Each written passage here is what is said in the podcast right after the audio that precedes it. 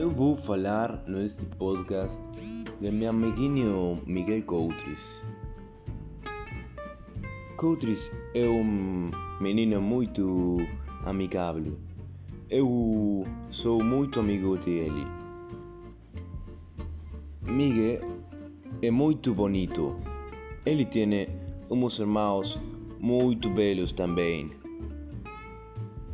Ele é muito apaixonado por jugar no fútbol. Él gusta también jugar a la play y gusta comer garrapiñadas. Él vive en un barrio cerrado cerca del colegio Oji Pilar. Él vive en Galápagos, un barrio que tiene un nombre parecido a las tortugas.